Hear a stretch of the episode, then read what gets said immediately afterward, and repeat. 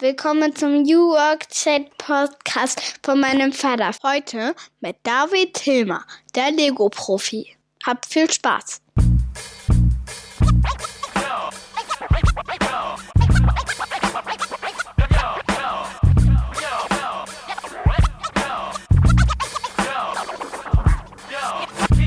Moin, moin und herzlich willkommen zum New Work Chat Podcast. Ich bin Gabriel und grüße euch wie immer aus Rostock City aus dem hohen Norden. Es ist Freitag 7.30 Uhr. Schön, dass ihr wieder eingeschaltet habt. Wir beschäftigen uns heute mit der Frage, wie wir spielerisch lernen können. Mein heutiger Gast hat ein neues Buch dazu veröffentlicht. Es heißt Play. Spiel dein Business nach vorne ist sein Motto. Die Rede ist von David Hilmer. Er ist Lego Serious Play Trainer. Und wenn ihr euch fragt, was Lego Serious Play ist, dann ist diese Folge genau richtig für euch, denn David erklärt uns, wie wir mit dem Spielen mit Lego eigentlich lernen, zusammenzuarbeiten. Und darüber hat er eben dieses Buch geschrieben und er hat uns auch eins zur Verfügung gestellt. Ihr könnt ein Exemplar gewinnen. Wie ihr das tun könnt, erkläre ich euch am Ende der heutigen Folge. David ist auch ein Podcaster. Sein Podcast heißt Unboxing Agile und er ist Dozent für Entrepreneurship. Dieses wunderschöne Wort. Wunderschöner Tag, wunderschöner Freitag. Schön, dass ihr dabei seid. Lasst uns loslegen. Viel Spaß.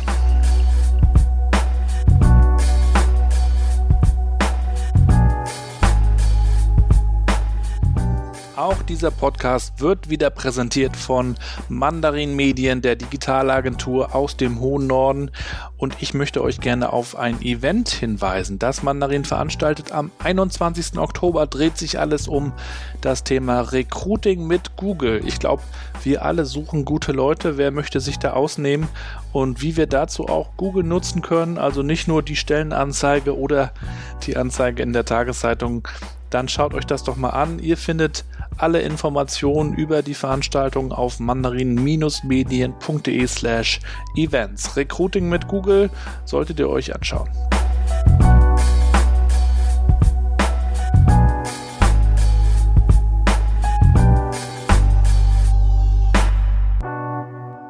Ja, dann moin und willkommen zu einer weiteren Folge meines Podcasts New Work Chat. Ich freue mich sehr, dass der David heute zu Gast ist. Schöne Grüße aus Rostock. Ja, ähm, schön, dass ich da sein darf und schöne Grüße zurück aus Wiesbaden. Gude sagt man hier.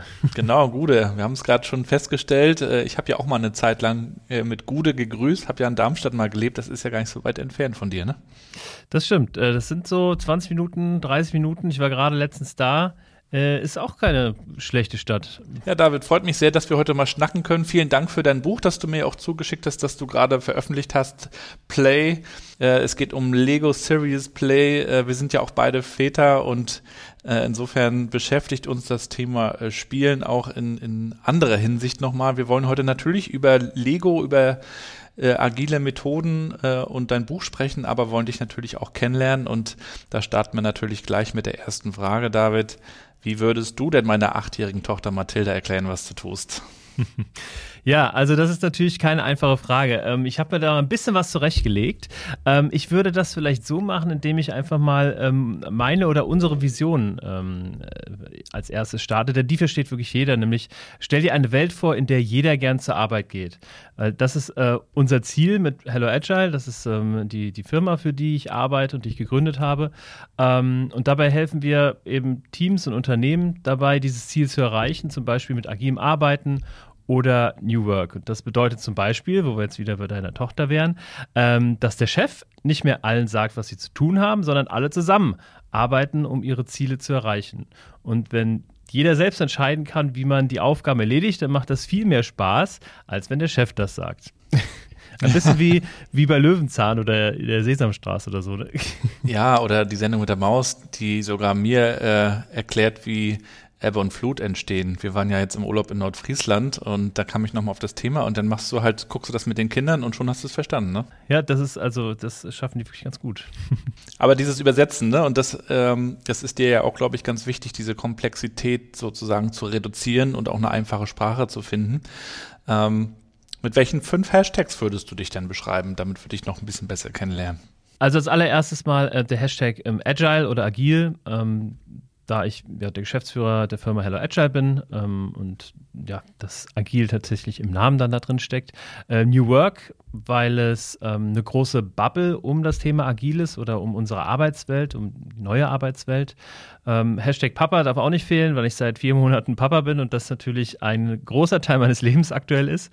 Ähm, Hashtag Entrepreneurship, ähm, weil meine Passion, das Gründen ist, das Gründertum, die Startup-Szene ist und ich das ähm, auch ausleben darf. An der Hochschule Fresenius bin ich als Dozent für Entrepreneurship ähm, und habe da einmal im Jahr das Vergnügen, die Studenten mit dem Gründergen zu infizieren oder das versuche ich auf jeden Fall. Und natürlich, und darum geht es ja auch ein bisschen heute, ähm, Hashtag Lego Serious Play, denn das ist ähm, mein Fokusthema aktuell bei Hello Agile, also das ähm, spielerische Lösen von komplexen Fragestellungen. Ich habe ja in meiner Kindheit auch viel immer schon mit Lego gespielt. Wir wohnen ja hier in Rostock auch sozusagen kurz vor der dänischen Grenze. Ähm, und in Dänemark ist ja ein Lego natürlich auch extrem groß. Ähm, und habe dann aber ja, äh, als unsere ersten beiden Töchter kamen, äh, feststellen müssen, dass Mädels äh, oft lieber mit Playmobil spielen. Und so hatten wir jahrelang nur Playmobil im Haus und gar kein Lego. Aber unsere dritte Tochter, die liebt jetzt Lego und mit der spiele ich jetzt immer leidenschaftlich Lego. Wir haben also so einen riesengroßen Sack voller äh, Teile, ähm, die jetzt auch, ich weiß gar nicht, wo die alle herstammen, aber wir bauen dann äh, irgendeine so Art Zoo mit, mit Häusern und Komplex. Irgendwas Verrücktes entsteht meistens daraus. Und ähm, insofern genieße ich das auch wieder mit Lego spielen zu dürfen. Hast du dann in deiner Kindheit auch schon mit Lego gespielt? Ja, auf jeden Fall. Wir, hatten tatsächlich kein Playmobil, beziehungsweise, also ich weiß noch, wir hatten so einen großen Reisekoffer, so einen ganz alten, der halt kaputt war, den man nicht mehr zum Reisen nehmen konnte, aber der, jetzt würde man ihn irgendwie antik nennen. Äh, und da war ganz viel Lego drin und da waren auch so ein, zwei Duplo-Figuren drin, mit denen konnte ich immer nicht was, äh, nie was anfangen, weil die haben ja nicht irgendwie gesteckt auf den anderen Lego-Stein. Und ähm, ja, also ich habe ganz, ganz viel Lego gespielt, aber ähm, nie irgendwie nach Anleitung, weil wir hatten, wie gesagt, nur diesen einen Koffer und vielleicht gab es mal zu Weihnachten irgendwie so ein kleines Set, was ich dann halt gebaut habe oder so Lego-Technik. Aber tatsächlich war das dann auch immer so Freestyle, ne? Und mal gucken, was rauskommt. Ich habe ganz gern Türme gebaut, äh, die dann, die ich dann so hoch gebaut habe, dass sie größer waren als ich und dann habe ich sie wieder irgendwie einstürzen lassen und dann einen neuen Turm gebaut. Wir haben immer viel Lego Ritter gespielt, dann mit Burgen und Rittern mit Lanzen auf dem Pferd und dann haben wir uns dann quasi so äh, wirklich bekämpft auch, bis, bis die Finger äh, halb blutig waren sozusagen. Also äh, und was aber auch interessant ist, auch für unser Gespräch, man lernt auch ganz viel bei Lego. Also was hast du dann auch gelernt schon selber äh, da über das spielerische Lernen? Naja, am Ende, also, äh, beziehungsweise ich glaube, in dem Alter ähm, ist ja alles mit Spielen verbunden. Das heißt, ähm, wir lernen als Kind durch spielerische Dinge das Leben kennen. Ne, wir lernen den Zusammenhang kennen äh, zwischen Aktion und Reaktion. Wenn man zum Beispiel einen Legoturm umhaut, ne, dann sieht man, was man selber für eine Macht hat auf die Dinge, äh, wie man Dinge beeinflussen kann. Und äh, das, das Lernen und das, das liegt ja in der Natur der Sache. Ne? Wir, wir lernen, weil es uns Spaß macht zu spielen und dadurch ähm, kommen dann eben, ähm, ja, sammeln wir Erfahrungen rund ums Leben. Und ähm, ja, irgendwann mischt sich aber das, das das, das wahre Leben rein und dann kommt die Schule und dann kommen diese, diese Dinge, die wir eigentlich gar nicht machen wollen, weil sie keinen Spaß machen, weil sie nicht mehr spielerisch sind. Ähm, und irgendwann trennen sich diese zwei Welten, Spielen und Lernen voneinander. Und da sind wir eigentlich äh, voll beim Thema. Eine Lego Serious Play schafft es eben, diese beiden Welten wieder zu kombinieren. Und eigentlich ist es ja ein Widerspruch in sich, Lego Serious und Play, weil ernsthaft und Spielen, das, das stößt sich ja voneinander ab. Ähm, ich habe mal mir den Spaß gemacht und habe mal das Gegenteil von Arbeiten ähm, ähm, gegoogelt. Ne? Also das ist gar nicht so. Ich finde, das ist also das Gegenteil von Schwarz ist Weiß. Ne? Das weiß man, aber so von Arbeiten, das kann man ruhig mal googeln, um zu gucken, was die anderen so sagen. Und das ist dann tatsächlich auch äh, eine Definition ist Spielen. Ne? Also Spielen und Arbeiten ist, sind zwei Gegensätze. Und ähm, ja, und mit Lego Serious Play schaffen wir eben diese Gegensätze wieder zusammenzutun, so wie es früher als Kind dann auch war. Und mich interessiert natürlich auch nochmal das Thema Entrepreneurship. Du hast von dem Gründergen gesprochen. Ist das denn auch wirklich eine Sache, die genetisch veranlagt ist oder ist das so eine Art Skill, den man Kindern auch beibringen kann?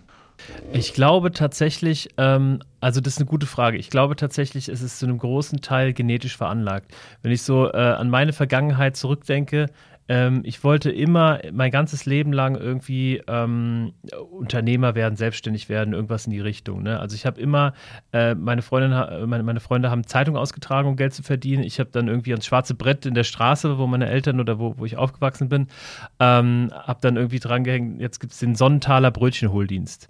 Äh, denn die Straße hieß im Sonnental. Ähm, und habe dann äh, versucht, da so mein Geld zu verdienen, indem ich halt ne, was Neues gemacht habe. Ne? Also ich habe die Serviceleistung angeboten, ich hole für die lieben Nachbarn irgendwie Brötchen, dann müsst ihr die Liste abgeben, das kostet so und so viel Geld. Und das habe ich aber dann nach, ich würde sagen, fünf, sechs Wochen eingestellt, weil, weil mir das einfach viel zu ähm, früh war. Sonntags morgens, dann musste ich schon um 7 Uhr raus, musste dann mit, mit riesen Körben dann zum Bäcker und musste dann die Brötchen holen. Ähm, naja, aber also wie, wie, gesagt, ich glaube tatsächlich, ähm, dass, äh, dass es äh, Menschen gibt, die haben Bock auf Gründen, haben Bock auf ähm, ja, Selbstständigkeit und es gibt andere Menschen, die haben da nicht so Bock drauf. Also demnach tatsächlich glaube ich, dass es viel irgendwie in uns drin ist. Hast ja schon jetzt dann deine frühen ähm, Gründer-Businesses angesprochen. ähm, erzähl mal, wo, wie bist du eigentlich aufgewachsen und äh, wo kommst du her? Bist du da in Wiesbaden tatsächlich groß geworden? Ja, ich bin ähm, bei Wiesbaden groß geworden, ähm, in einem sehr ähm, ja, in, in, einem kleinen Ort, würde ich sagen, ähm, so 20 Kilometer von Wiesbaden entfernt. Das war auch alles ähm, super. Also ich hatte eine, eine, schöne Kindheit in so einer kleinen Sackgasse, wo ich, wo ich viel spielen konnte, viel mit dem Skateboard, mir Rampen bauen konnte und äh, ja, äh, Dinge machen konnte. Ähm, ja, von daher, das, ähm, das war so meine Kindheit. Wie hast du dann so deinen Einstieg in die ernste Arbeitswelt gefunden? Ja, das ist tatsächlich auch wieder sehr, sehr durchmischt. Also irgendwann musste ich mir natürlich die Frage stellen oder, oder hat mir meine, meine, meine Eltern haben mich dazu gedrängt, mich zu entscheiden, was willst du immer machen. Und dann habe ich ähm, mich sehr für Naturwissenschaft ähm, interessiert, habe dann eine Ausbildung zum Chemielaboranten gemacht. Ähm, allerdings ähm, in einem Amt. Und das war so langweilig, wie man sich ein Amt vorstellt tatsächlich. Also ich habe mich da dreieinhalb Jahre zu Tode gelangweilt. Das waren die längsten dreieinhalb Jahre wirklich ähm, die mir äh, bis dahin irgendwie untergekommen sind. Und dann wollte ich ähm, gefordert werden und wollte mal meine Grenzen austesten, bin zur Bundeswehr gegangen, ähm, habe aus welchen Gründen auch immer mich da verpflichtet für vier Jahre. Ähm, ich äh, suche tatsächlich immer noch nach den Gründen, aber ich. Ähm, Was hast du gemacht? Ich war bei der Artillerie Panzerfahrer. Und jetzt muss man sich vorstellen, ich bin äh, 1,98 Meter groß und äh, irgendjemand hatte sich gedacht, Mensch, das ist genau der Richtige, der so einen Panzer fährt. Ähm, denn also man muss sich vorstellen, egal wie groß der Panzer ist, er ist unheimlich kompakt innen drin, sodass ich mir da tausendmal den Kopf gestoßen habe. Also ähm, hast du so einen Panzerfahrerführerschein gemacht? Ja, genau. Führerschein Klasse F. Ich habe dann noch damals, ich glaube, das kann man mittlerweile erzählen, ich habe dann noch damals, weil da muss man die ganzen Ausweise abgeben, wenn man dann äh, rausgeht. Und den, da habe ich einfach gesagt, ich habe den verloren. Und ich habe dann natürlich immer noch meinen Panzerführerschein, weil ich da, das ist natürlich ein, ein cooler äh, Hingucker. ja, und äh, wo, wo bist du damit rumgefahren? Auf eurem Übungsgelände oder warst du auch im Einsatz? Ähm, also das ist tatsächlich eine, eine Geschichte, ähm, da mache ich mir auch hin und wieder mal Gedanken ähm, drüber. Denn also ich habe vier Jahre ja dann in, in Kusel war das, äh, bei der Artillerie bin ich dann Panzer gefahren, mehr oder weniger. Ähm, und nach diesen vier Jahren, zwei Wochen später, äh, wurde, dann im, äh, wurde dann entschieden, dass die Artillerie, also meine Einheit, meine, meine Truppe nach Afghanistan ver verlegt wird. Mhm. Und ähm, dann ist tatsächlich die ganze Einheit, die äh, wo ich vier Jahre gedient habe, ähm, dann runterverlegt worden. Und ähm, einerseits war das ein bisschen, also sowohl ein lachendes als auch ein, oder das ist die falsche Metapher, aber äh, einerseits ähm, fand ich das irgendwie, Gott sei Dank bin ich nicht dabei, ne? Mhm. wer weiß, was da passiert wäre. Mhm. Aber andererseits, okay, jetzt, ich meine, ich kenne die alle. Ich habe mit den vier Jahren irgendwie alles gemacht, so man, man kennt sich ja dann auch ganz, einer ganz anderen Ebene. Ähm, und jetzt lasse ich die da allein runter. Mhm. Dabei kann doch niemand so gut Panzer fahren wie ich. mhm. So. Äh, demnach war ich nie im Ausland, äh, sondern äh, habe nur viel trocken geübt. Ähm, ähm, ja. Was hast du denn über Organisation bei der Bundeswehr gelernt? Ich habe auf jeden Fall gelernt, was, wie ich nicht arbeiten will. äh, nämlich, nämlich so, äh, wie das bei der Bundeswehr abläuft. Also wie man sich das vorstellt. Man wird praktisch von außen gesteuert und hat keinerlei Mitspracherecht. Ne? Also, ist das gar nicht so agil? Das man glaubt es kaum, das ist gar nicht so agil. Ne?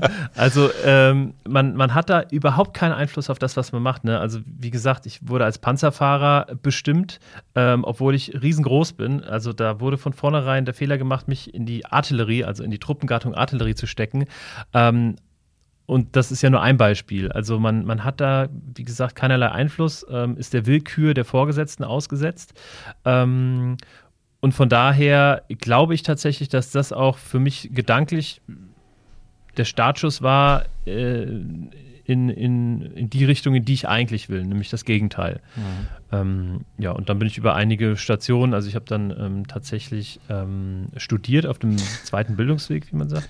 Ich würde ja. aber auch noch einmal nachfragen. Ja, Wir ja. haben ja hier in Rostock auch, auch einen Bundeswehrstandort Marine.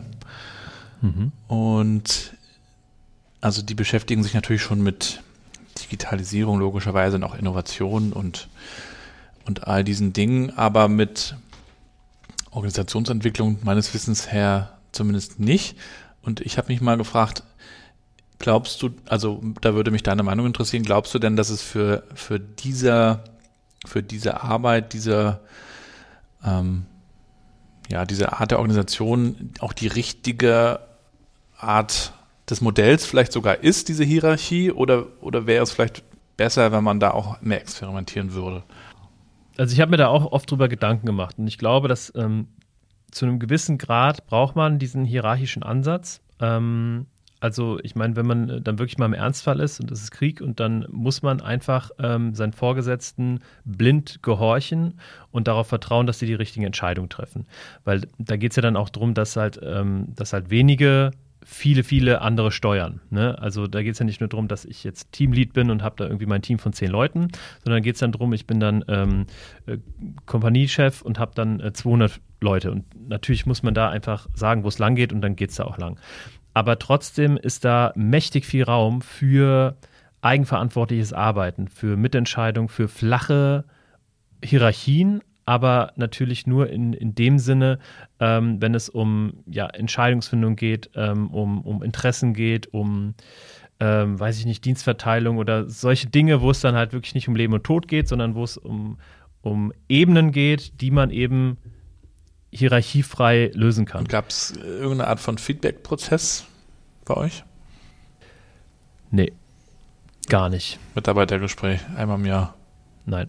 Auch nicht? Also ich weiß noch da, äh, damals, äh, als ich dann das, das Abschlusszeugnis bekommen habe, also da bekommt man auch dann so eine, ein Abschlusszeugnis, da hieß es nur, Hilmer, Sie können ja ganz gut schreiben, äh, schreiben Sie sich das doch einfach mal und ich unterschreibe das dann äh, von dem, von dem ähm, Zugführer damals, ja. Ähm, aber also, und das ist das eben, ne? Also Feedback null. Mitarbeitergespräch null. Da geht es einfach nur von oben nach unten äh, und das ist die einzige Richtung. Hm. Aber manchmal braucht man so eine Erfahrung ja, um, um zu wissen, was man dann wirklich so nicht mehr möchte und um so aufzubrechen zu neuen Ufern. Du hast dann ja einiges auch noch gegründet. Äh, erzähl doch mal, was waren da so deine wichtigsten ähm, Initiativen und Projekte? Ja, ähm, tatsächlich. Also ich habe ähm, einiges gegründet. Ähm, ich weiß gar nicht, auf was ich alles eingehen möchte. Also ich habe mich viel tatsächlich ausprobiert, ne? Ähm, durch diese Freiheit, die ich hatte nach der Bundeswehr. Denn das Gute tatsächlich bei der Bundeswehr ist, dass man dann noch so ein paar Euros mit auf den Weg bekommt. Man kann sich ähm, Weiterbildung fördern lassen. Man bekommt ein halbes Jahr noch relativ viel Geld. ich habe dann auch bin dann nach Berlin gezogen, weil für mich äh, Berlin war so der Inbegriff von Freiheit. Ähm, ein halbes Jahr, habe dann irgendwie so, so, ein Studium nebenbei gemacht, von der Bundeswehr bezahlt, habe das äh, meine Wohnung bezahlt bekommen, also habe da äh, mehr Gehalt insgesamt oder mehr Geld bekommen, als ich bei der Bundeswehr verdient habe für dieses halbe Jahr. Und ähm, dadurch konnte ich mich dann auch so ein bisschen entfalten und habe dann jede Menge Ideen auch umgesetzt. Ähm, ich habe äh, dann danach angefangen zu studieren, habe währenddessen ein Portal gegründet, ähm, ein Veranstaltungsportal mit dem Ziel, dass ich praktisch oder dass ich die, die Nutzer äh, auf einen Blick erkundigen können, was in der Wochenende los ist. So, also ohne Werbung, wie das andere Veranstaltungsportale haben und so weiter. Nur hat dahinter dann das Geschäftsmodell gefehlt. Das heißt, wenn keine Werbung auf der Website ist, dann kann man da auch wenig Geld mit verdienen. Ähm, genau, dann, dann ähm, habe ich angefangen in einer, in einer Agentur zu arbeiten äh, nach dem Studium, aber habe währenddessen auch gegründet. Ähm, das heißt also, ich war auch während des Studiums schon relativ lange DJ, habe dann auf Hochzeiten aufgelegt. Es hat mir dann nicht mehr so viel Spaß gemacht, als wie in Clubs aufzulegen und habe dann eine Agentur gegründet ähm, für, für äh, Licht- und Tontechnikverleih und die Vermittlung von, von Künstlern. Ja, und dann ging das so weiter. Also ich habe eigentlich ähm, ständig irgendwie auch während, ähm, sowohl während der Agenturzeit als auch danach, äh, als ich dann als Freelancer rumge rumgetourt bin, äh, habe ich immer mal wieder so kleinere Projekte irgendwie angestoßen und, und ähm, realisiert. Ähm, vor ein paar Jahren habe ich ähm, mit einem Kumpel zusammen so ein Kartenspiel über Kickstarter finanziert, um einfach mal ähm, auch die, die Erfahrung zu sammeln. Wie ist es denn eigentlich, wenn man ein Projekt angeht und das Ganze finanzieren will über Crowdfunding? Ähm, und das, ich bin über die Erfahrung sehr, sehr dankbar, auch wenn das am Ende ähm, ein Geschäft äh, gewesen ist, wo wir am Ende null auf null rausgekommen sind. So. Aber ähm, das macht mir unheimlich Spaß, einfach immer wieder neue Dinge zu machen. Und so war das äh, letztendlich mit dem Buch auch. Ne? Ich habe das, was ich äh, gut kann, irgendwie äh, genommen und habe gesagt, okay, ich wollte schon immer mal ein Buch schreiben und jetzt ähm, schreibe ich einfach mal ein Buch. Und das hat mir echt viel Spaß gemacht, auch ähm, vom, von der Verlagssuche äh, bis hin zu dem, zu, dem, zu dem Konzept, zu den ganzen Illustrationen, die da drin sind. Ähm, ja. Da kommen wir auch gleich noch auf dein Buch äh, natürlich.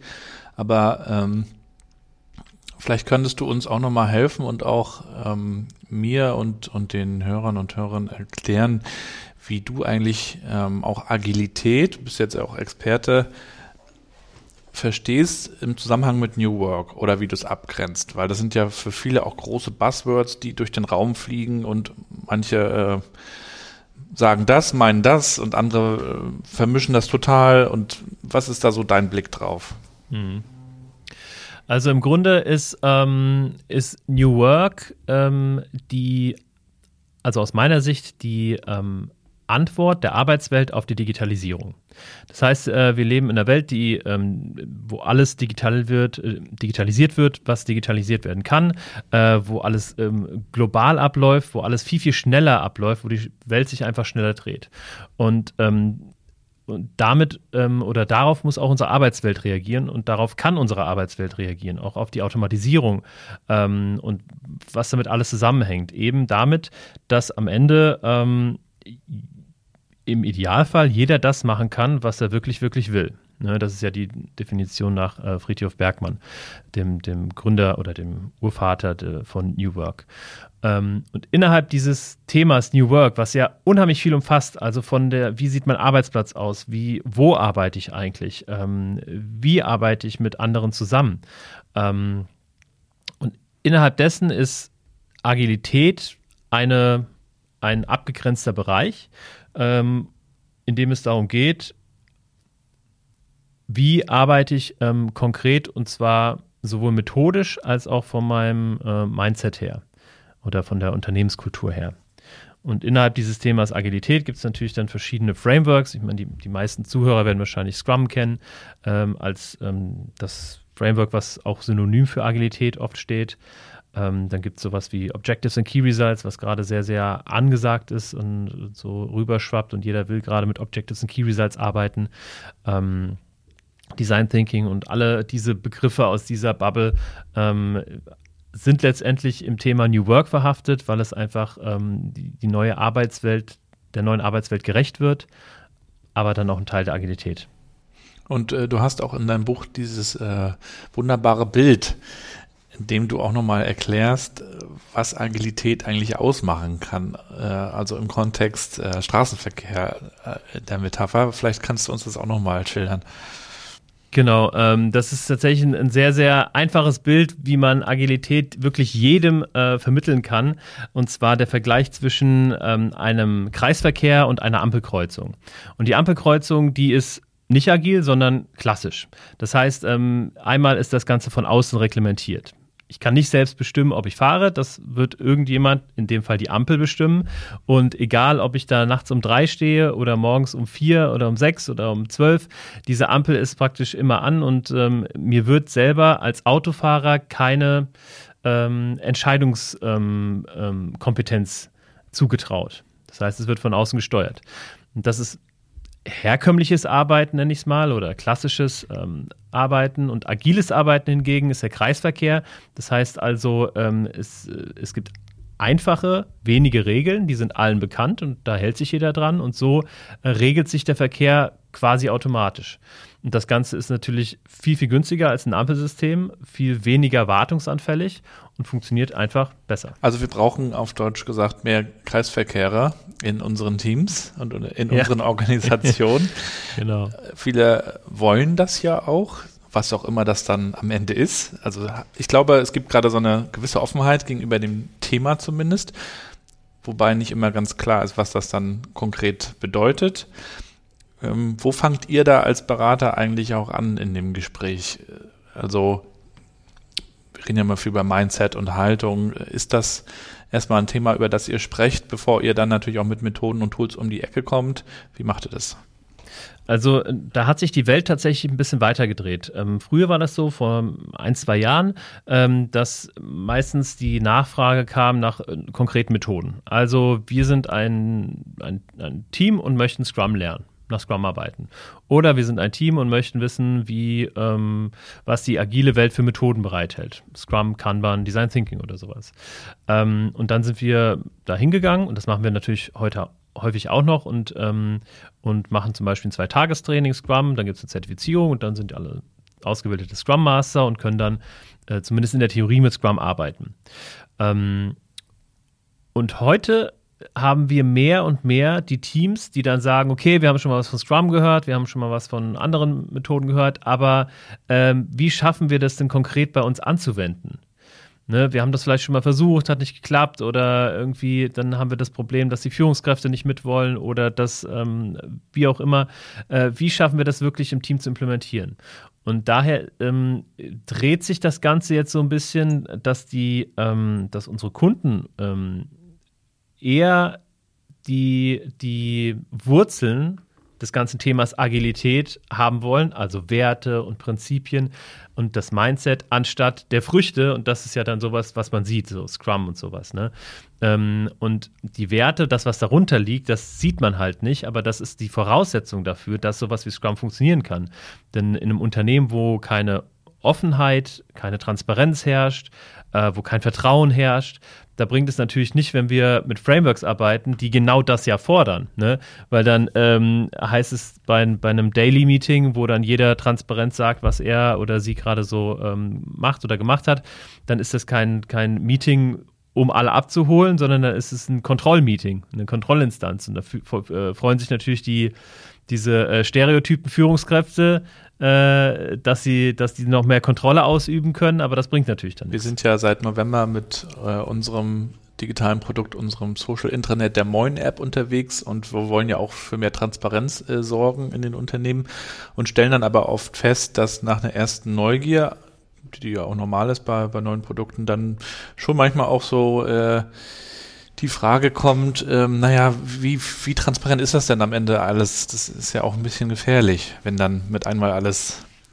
zu sehen und zu lesen ist, weil natürlich die Kultur ähm, oft eine andere ist aus der Vergangenheit, aus der Historie heraus.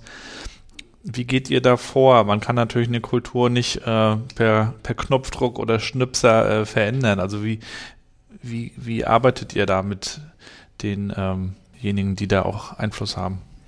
Ja, äh, diejenigen, äh, man kann es ruhig mal laut sagen, ist oft der Betriebsrat, der dann natürlich sagt, nee, nee, da können wir jetzt kein, äh, kein Kanban-Board an den Flur hängen, wo dann die Namen draufstehen. Das mhm. geht natürlich nicht. Ne? Mhm. Das äh, wäre dann irgendwie, aus welchem Grund auch immer, Datenschutz, hast du nicht gesehen. Ähm, und das ist tatsächlich ein, ein ähm, ein Klotz am Bein der Agilität, würde ich sagen, weil es natürlich in gewisser Weise ähm, äh, ja, den schnellen Fortschritt oder das schnelle Einführen von solchen Tools und von, von so einer Kultur verhindern. Ne? Ähm, und so eine agile Transformation, nenne ich es mal, ist auch keine, keine Sache, die man jetzt irgendwie in einem Monat durchgezogen hat oder in einem Jahr oder in zwei Jahren.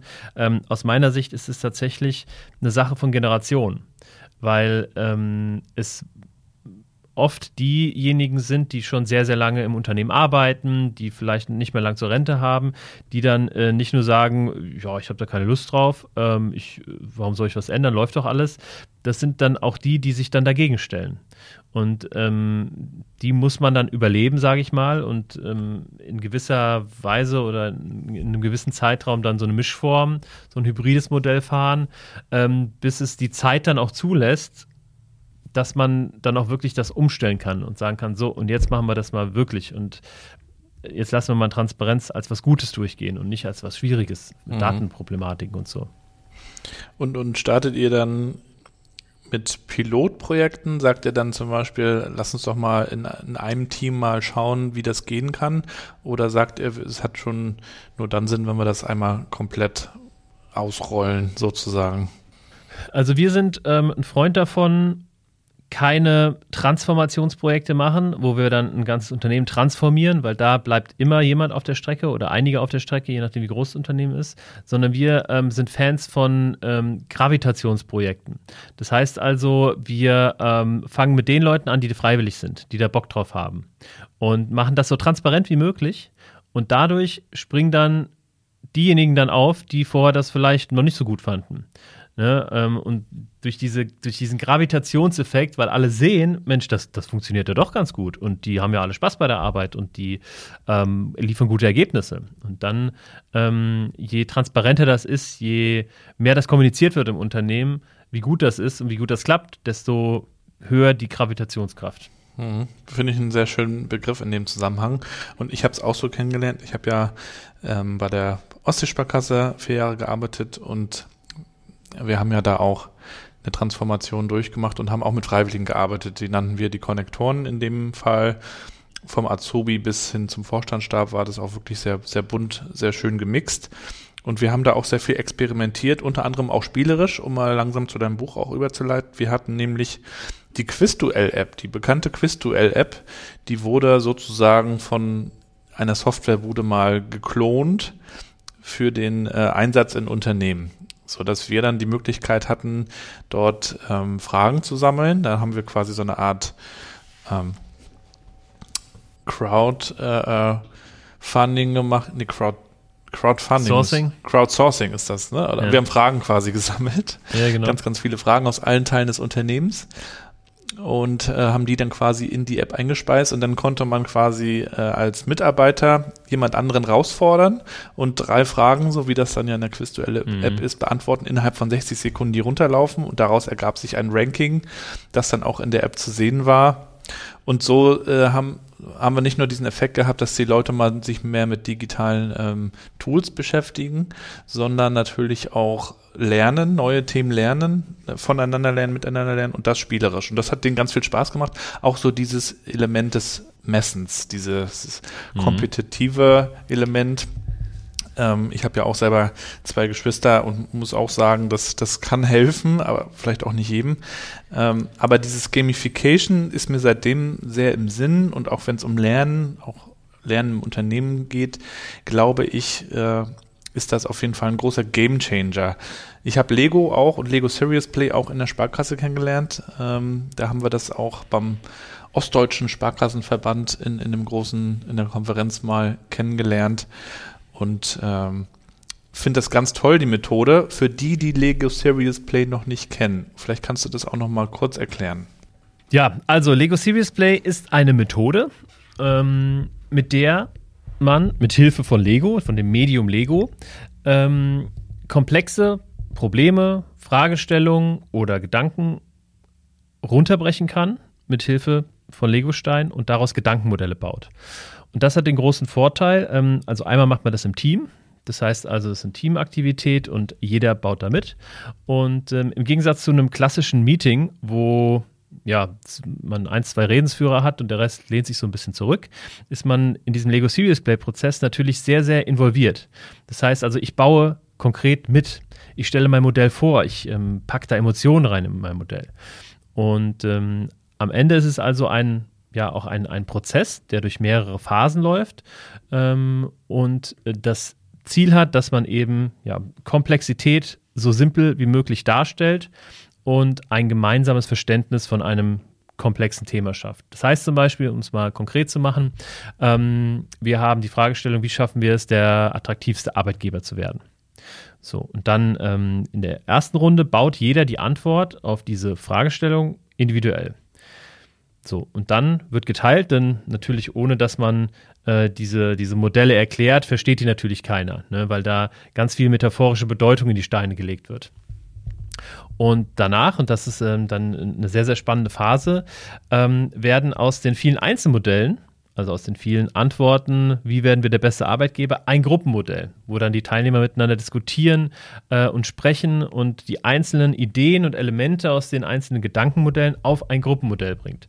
Und das ist dann praktisch die, die, ähm, die individuelle Antwort auf die Frage vom, vom gesamten Team. Oder nicht, nicht individuelle, sondern, ähm, jetzt fehlt mir das Wort, das Gegenteil von individuell. Kollektiv. äh, kollektiv, ganz genau. Die, die kollektive Antwort. Ja, und ähm, der große Vorteil von Lego Series Play, jetzt sagt man natürlich, ja, das gleiche könnte ich doch machen mit ähm, Post-its und dann einfach drüber sprechen oder mit einem Flipchart oder wie auch immer. Ja, das kann man machen. Und Lego Series Play ist ähm, eine Alternative dazu tatsächlich. Denn das gleiche könnte man, wie gesagt, auch irgendwie schreiben oder, oder sagen oder in irgendeiner Art, äh, anderen Art und Weise rausfinden. Aber ähm, mit Hilfe von Lego Serious Play äh, verknüpfen wir die, die analytische Hälfte oder den analytischen Bereich unseres Hirns mit dem kreativen.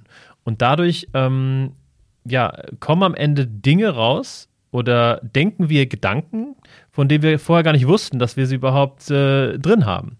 Und man kommt auf völlig andere Antworten, die halt sehr, sehr kreativ sein können, je nachdem, wie man die Fragestellung dann formuliert, sehr kreativ, sehr, sehr ausgefallen oder sehr realitätsnah. Aber man kommt auf jeden Fall ähm, auf, auf ähm, viel, viel mehr Antworten am Ende auf die zentrale Fragestellung. Kann dann jetzt jeder auch einfach loslegen, der noch ein paar Lego-Steine zu Hause rumliegen hat und sich dein Buch kauft? Auf jeden Fall. Äh, also grundsätzlich äh, hat das Buch zum Ziel, äh, das ist auch so aufgebaut wie ein Workshop, dass man wirklich von A bis Z das Ganze einmal durchmachen kann, praktisch äh, angeleitet von dem, was im Buch steht. Ähm, aber es empfiehlt sich natürlich gerade bei größeren Sessions, dass man jemanden hat, ähm, der ausgebildeter Facilitator in der Methode ist. Das heißt, der, der ähm, hilft dann bei der Formulierung der Frage, denn da kommt es tatsächlich auf Nuancen an der, ähm, der führt durch den Workshop, kann Fragestellungen oder kann, kann mit schwierigen Teilnehmern umgehen, äh, kann Fragen der Teilnehmer beantworten und so weiter und so fort. Aber gerade, ähm, ja, so für, für mal so, ein, so einen ersten Lego Series Play Workshop, zum Beispiel in der Retrospektive, im Teammeeting, wie auch immer, kann man ähm, natürlich, ja, den, den Dachbodenfund einmal ausbuddeln äh, und dann ins Team mitbringen und dann eigentlich loslegen. Und interessanterweise hat selbst Lego als Unternehmen von der Methode profitiert, habe ich in deinem Buch gelesen. Ja, allerdings, also die äh, in zweierlei Hinsicht, ne? Also Lego Serious Play wurde tatsächlich das erste Mal bei Lego eingesetzt äh, von zwei Professoren, die zu Lego gerufen wurden, weil es denen nicht gut ging und die hatten schon so einen Ansatz, haben das dann mit Lego zusammen fertig entwickelt und äh, mit Hilfe von Lego Serious Play hat die Firma Lego eine Strategie entwickelt oder Strategien entwickelt, ähm, die sie am Ende gerettet haben. Denn das war Anfang äh, oder zur Jahrtausendwende, da ging es dem Unternehmen Lego nicht gut aufgrund von Digitalisierung, Globalisierung und ähm, und zum anderen, äh, aus wirtschaftlicher Perspektive hilft tatsächlich die Lego Series Play dem Unternehmen auch weiter, denn es ist eine eigene äh, Produktionsreihe von Lego. Das heißt, ähm, Lego Series Play findet man tatsächlich auch auf dem Lego Shop. Ähm, da ist regelmäßig ähm, ganz viel ausverkauft, weil irgendwie gerade dann eine riesen Nachfrage ist. Ähm, aber ja, also da kann man sich tatsächlich die Lego Serious Play Sets kaufen. Und man ist auch äh, dann ein zertifizierter äh, Trainer, wenn man das machen möchte. Du hast dich ja auch zertifizieren lassen. Wie funktioniert sowas? Genau, also es, ähm, Lego hat irgendwann einen ziemlich smarten Move gemacht, das war 2010 und hat die Lego Serious Play Methode der Öffentlichkeit ähm, bereitgestellt als Open Source Modell. Vorher gab es eine sehr, sehr eingeschränkte Anzahl an Trainern, die alle für Lego gearbeitet haben. Und dann wurde das irgendwann ja der breiten Öffentlichkeit geöffnet und jetzt kann jeder der eben ähm, Lust hat, sich ähm, da weiterzubilden, eine, eine Zertifizierung machen. Da gibt es ganz, ganz verschiedene Anbieter, also ähm, äh, von den Mitbegründern der Lego Series Play Methode, die bieten Zertifikate an, äh, bis zu kleineren Anbietern. Denn Lego selber hat da nur eine sehr, sehr lasche ähm, Policy, was das angeht. Also die sagen auf der Webseite, die haben nur ein, zwei Absätze dazu stehen.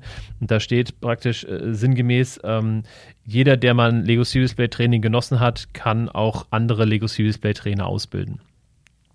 So, und am Ende kriegt man dann das Zertifikat ähm, und ja, ist dann nach äh, einem Training ausgebildeter Facilitator in der Methode und kann das anwenden.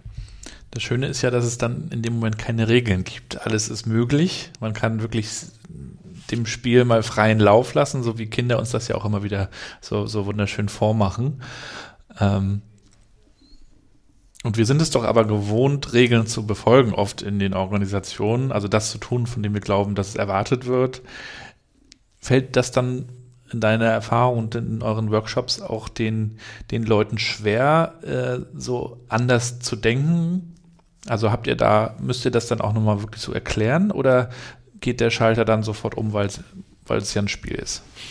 Ja, also ähm, gut, dass du es ansprichst. Es ist tatsächlich so, dass man natürlich, ähm, bevor man dann anfängt, zum Beispiel äh, zu bauen, wie man denn der attraktivste Arbeitgeber wird, dass man in jedem Workshop erstmal so ein, ähm, ein Warm-up macht und das nennt sich Skill-Building.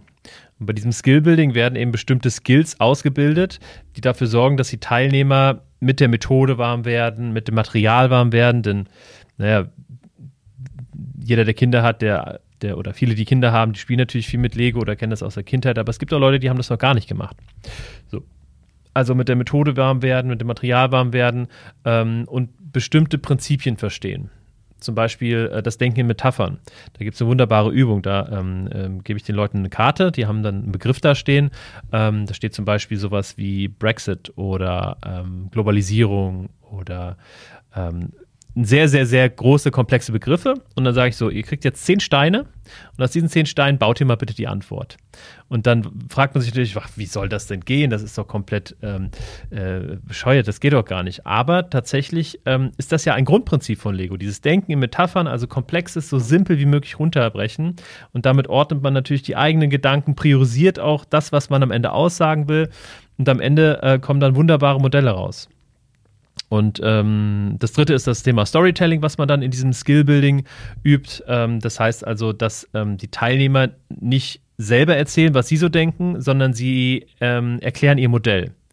Das heißt, sie legen natürlich eine Bedeutung in ihr Modell und ähm, das hilft den Teilnehmern natürlich auch dabei, ähm, sich selber zu distanzieren. Und es fällt natürlich viel leichter, äh, wenn ich sage, in diesem Modell sieht man, äh, dass die Abteilung sauer ist, weil der Chef immer zu spät kommt. Fällt natürlich viel leichter, als wenn ich sage, lieber Chef, das kotzt mich voll an, dass du immer zehn Minuten zu spät kommst zu den Meetings. Ja? Ähm, genau, und das sind diese drei Phasen, die am Anfang von jedem Workshop stattfinden, um einfach rein, reinzukommen in die Methode. Ähm, und dann kann das losgehen. Und dann ist tatsächlich auch die Erfahrung so, dass da jeder Bock drauf hat. Oder zumindest, ich sag mal, 95 Prozent. Die lassen sich dann darauf ein. Und ich finde, was man dabei auch sehr schön lernen kann oder worüber man sich nochmal neue Gedanken machen kann, ist Empathie. Denn im, im Arbeitsumfeld sind wir ja immer schnell dabei zu bewerten, wie, wie ein Projekt läuft oder gelaufen ist oder vielleicht sogar wie eine Leistung von einem Kollegen war oder einem Mitarbeiter. Aber wenn man dann äh, mit Lego etwas baut, dann muss man es sich ja natürlich erklären lassen, um auch zu verstehen, was überhaupt die Idee ist, die Intention, ähm, warum das gebaut wurde. Und jeder hat ja so seine Beweggründe. Also man, man ist quasi ja auch gezwungen, sich damit zu beschäftigen, warum der andere das tut und was der damit vorhat, wohin der damit will. Und das ist ja, finde ich, auch so wichtig heutzutage, wenn wir zusammenarbeiten, dass wir nicht nur unsere Schablonen anlegen und, und sagen, aha, okay, alles klar, sondern dass wir vielleicht uns mehr auch fragen, ähm, warum ist denn der andere jetzt in dieser Situation, in der er vielleicht sogar nicht so einen guten Job macht oder nicht happy ist oder warum auch immer, weil all das hat ja so auch seine Beweggründe. Ne? Ja, volle Kanne. Also ähm, ein Beispiel, das ganz gut dazu passt, in, in, unserer, in unseren Ausbildungen zum Lego Serious Play Facilitator, da machen wir eben auch dieses Skill-Building und ähm, da gibt es dann eine Frage, ähm, baue mal den, den größten beruflichen Meilenstein von dir bisher. Und ähm, allein innerhalb, da, durch diese eine Übung und die davor gelagerten zwei kleinen Übungen, ähm, also vor der ersten Pause lernen sich die Teilnehmer so gut kennen und sind so unfassbar offen zueinander. Ne? Also da, da habe ich schon Dinger gehört, ähm, also die man öffnet sich einfach dadurch unheimlich, auch weil man so ein bisschen die Berührungsängste verliert. Ne?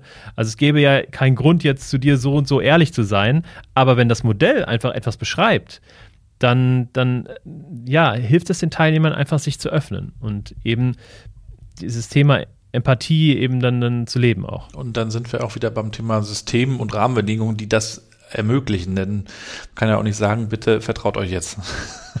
ja, ja, genau, genau, voll, ja. Ja, und wie, wie gehst du mit äh, deinen eigenen äh, Problemen und Herausforderungen an oder auch in der Firma? Äh, nähert ihr euch dem auch spielerisch? Ja, also wir versuchen das so oft wie es geht. Ähm, aber tatsächlich ähm, auch ja, wie es so ist, ähm, hilft spielerisch nicht überall. Ne? Also wir versuchen ähm, oder wir versuchen auch den, den Spaß ähm, anders als spielerisch irgendwie darzustellen. Ne? Das heißt also, ähm, natürlich gibt es bei uns ganz normale äh, Meetings. Es gibt auch so ähm, Meetings, wo es dann mal ähm, ein bisschen heißer zur Sache geht. Ähm, aber da haben wir auch zum Beispiel ein Format erfunden, äh, was, was auch dabei hilft, äh, aus ja, Konfliktmeetings irgendwie was zu machen, was am Ende einen Rahmen hat, ähm, der Spaß macht oder der das Ganze ein bisschen schöner macht. Wir nennen das ähm, Roast Me Meetings. Ähm, und da, da haben wir ein Framework entwickelt, ähm, ein Moderator und zwei Leute ähm, oder mehrere Leute. Und da wird wirklich mal alles aufgeschrieben, was einen so richtig nervt. Ne? Also es kotzt mich an, dass du zu spät kommst, es kotzt mich an, dass du immer dies und das machst und so weiter. Und dann ähm, kann sich jeder mal wirklich so auslassen innerhalb dieses Rahmens. Und dann wird aber auch ganz klar und schnell daran gearbeitet, okay, warum kotzt mich das denn eigentlich an? Ne? Also nicht, dass ich das äh, die ganze Zeit auf den anderen oder die andere irgendwie projiziere, sondern warum äh, habe ich Angst davor, dass ähm, wir dadurch unser, unser Gesicht verlieren oder wie auch immer. Und dann wird an eine Lösung gearbeitet. Und ähm, das ist ein Format, was wir irgendwann mal entwickelt haben, weiterentwickelt haben ähm, und was einfach ja, uns dann auch Spaß macht, ne? weil jeder weiß, okay, es ist dann am Ende, äh, weiß man, da kommen gute Lösungen raus ne? und dann ist der Stress erstmal weg, man hat sich das von der Seele geredet und kann so weiterarbeiten. Und wenn du morgens aufstehst, was, was motiviert dich, all das zu tun? Ja, das ist immer so eine gute Frage. Also ich suche schon äh, sehr, sehr lang nach, nach meinem Purpose und nach meinem Warum, ne? Und eben dieser Motivation, äh, morgens aufzustehen. Also mir macht das einfach ähm, enorm Spaß, dass ich sehe, dass das Unternehmen, was ich 2018 gegründet habe, ähm, wächst. Und, und dass, dass ich ähm, zusammen mit meinen ähm, Partnern und Geschäftsführerpartnern in der Lage bin, eine Kultur zu schaffen ähm, und ein einen Hub zu schaffen für andere Menschen, die Spaß bei der Arbeit haben.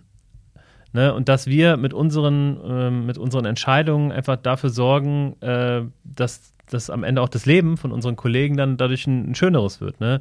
Dadurch, dass wir ähm, super viel ja, Spaß im Office haben, dass wir super viel auch neben der Arbeit machen, äh, dass wir, ähm, da sind wir gerade noch bei, aber das ähm, sollte bis Ende des Jahres abgeschlossen sein, dass wir ein, ein Office haben, ähm, wo jeder gern zur Arbeit kommt, obwohl im Arbeitsvertrag steht, dass man auch im Homeoffice arbeiten kann. Ähm, ich glaube, das ist so meine Motivation, also es ist den anderen so, so schön wie möglich zu machen und zu sehen, wie das Ganze wächst. Und äh, wo sollte man dir folgen und euch folgen, um, um das ähm, weiter zu verfolgen, was ihr tut? Also gerne ähm, auf LinkedIn. Ähm, wir sind da mit Hello Agile äh, sowohl als Firmenseite ähm, als auch, ähm, ähm, ja, da bin ich auch privat und da mache ich auch am meisten tatsächlich auf LinkedIn. Also einfach mal David Hilmer eingeben, würde mich sehr freuen äh, über neue Kontakte. Tun in die Show Notes auf jeden Fall. Gerne. Und tatsächlich, ich bin seit, seit ein, zwei Wochen auch bei, bei Instagram und gerade auf dem Weg zu den ersten 100 Followern. Also wenn ihr dabei sein wollt, auf geht's. ja, das kann ich mir vorstellen. Da gibt es ja, also gerade das äh, im Kontext Lego äh, kann man ja sehr schön visualisieren und, und zeigen und bebildern. Tun wir auf jeden Fall in die Show Notes, David, und mhm. würde natürlich auch gerne dir nochmal zum Abschluss des Interviews zwei, drei kurze Sätze rüberschmeißen, die du bitte spontan beendest. Du bist ja sicherlich sehr spontan, oder? Auf jeden Fall. Okay, dann fangen wir mal an. Ein Spiel, das ich gerne spiele, außer Lego, ist. Ähm, das sind diese ganzen Exit-Games. Unheimlich gerne. Diese Brettspiele, die so an diese Escape Rooms äh, angelehnt sind. Ein Buch, das ich empfehlen kann, ist. Äh, wäre äh, der 5 Uhr Club ähm, von Robin Sharma. Ähm, Habe ich auf meiner Liste. Ja, liest das. Also das ist wirklich richtig gut, richtig stark. Also im Grunde, ne, also viele reden ja darüber und, und die, die, Idee ist ja einfach, man steht jeden Morgen um 5 Uhr auf, um Dinge zu erledigen, zu denen man sonst nicht kommt und ein erfüllteres Leben zu fü führen. Aber der, der Robin Sharma schreibt das in eine Geschichte, die wirklich so inspirierend ist. Äh, ich habe das tatsächlich bis zur Geburt meines Sohnes relativ gut geschafft, ähm, so drei, vier Monate jeden Morgen raus, früh raus, sehr früh raus, Sport zu machen, zu meditieren. Das ähm, gibt einem so viel Power. Also ich kann das nur weiterempfehlen. Werden wir im Podcast demnächst auch nochmal drüber sprechen. Morgenroutine, wie man den Tag startet, auch ein riesenspannendes Thema. Aber Mega. wir haben noch, noch einen Satz äh, für dich. Ein Fehler, aus dem ich gelernt habe, den ich nicht nochmal mache, ist. Das ist eine gute Frage. Also ich habe viele Fehler gemacht, aber Fehler ähm, sind ähm, aus meiner Sicht was Gutes. Ähm, es sei denn, man macht sie zweimal. Ähm, ja, lass mich überlegen. Ich habe mal einem, einem, ich bin, ich bin ein sehr gutmütiger Mensch und glaube an das Gute äh, im Menschen. Ich habe mal jemandem irgendwie, als ich wirklich Student war und kein Geld hatte, auf der Straße, ähm, hat mich jemand irgendwie gefragt, äh, er braucht unbedingt 50 Euro und hier ist sein Ausweis dafür, dass das alles auch, ähm, wir treffen uns, dass er mir das Geld zurückgibt. Ja, und die 50 Euro sind bis heute weg. Also, was ich daraus gelernt habe, man sollte eine gewisse Skepsis doch mitbringen, obwohl man äh, doch an das Gute im Menschen glaubt. Und letzter Satz: Einem Bundeswehroffizier würde ich Lego Serious Play schmackhaft machen, indem. indem ich mit ihm eine Session mache. Anders geht's nicht, ganz ehrlich. Also ähm, ich glaube tatsächlich, Praxis ist äh, das Beste, um gerade Lego Serious Play kennenzulernen. Ähm, und ich glaube, dass man damit auch den härtesten Offizier vielleicht etwas aufweichen könnte, auch wenn er sonst nur äh, Maschinen und Kanonen und Panzer im Kopf hat. Jetzt, jetzt, legen Sie mal den Helm ab, jetzt ziehen Sie mal die Rüstung aus, jetzt spielen wir mal eine Runde, ne? Genau, und jetzt duzen wir uns erstmal. So, ja. das wird die erste Herausforderung. Genau. David, herzlichen Dank, dass du uns einmal mitgenommen hast in deine persönliche äh, Reise und auch in das Thema Lego Series Play. Äh, und wir werden natürlich auch dein Buch nochmal in die Shownotes tun. Also schaut euch das unbedingt an, bestellt euch das Buch ähm, und kommt auf David und Hello Agile zu, wenn ihr da nochmal Hilfe und Support braucht. Vielen Dank dir und weiterhin natürlich viel Erfolg. Danke dir für die Einladung. Äh, genau, also das will ich nochmal als letztes betonen. Also kommt gerne auf mich zu. Ne? Wir bieten nicht nur Workshops und Trainings und so an, sondern auch wirklich Hilfestellung. Wenn ihr mal irgendwie eine Frage zu Lego Series Play habt, äh, schreibt mir gerne. Dann hoffe ich, dass wir uns nochmal irgendwann sehen. Wiesbaden ist jetzt nicht direkt um die Ecke von Rostock, aber vielleicht gibt es da nochmal irgendwann eine Gelegenheit. Würde mich freuen. Würde mich auch freuen. Bis dann. Bis dann. Mach's gut. Ciao. Ciao, ciao. Ja, und damit sind wir auch schon wieder am Ende der heutigen Episode New Work Chat mit David Hilmer von Hello Agile. Und ihr könnt jetzt sein neues Buch Play gewinnen.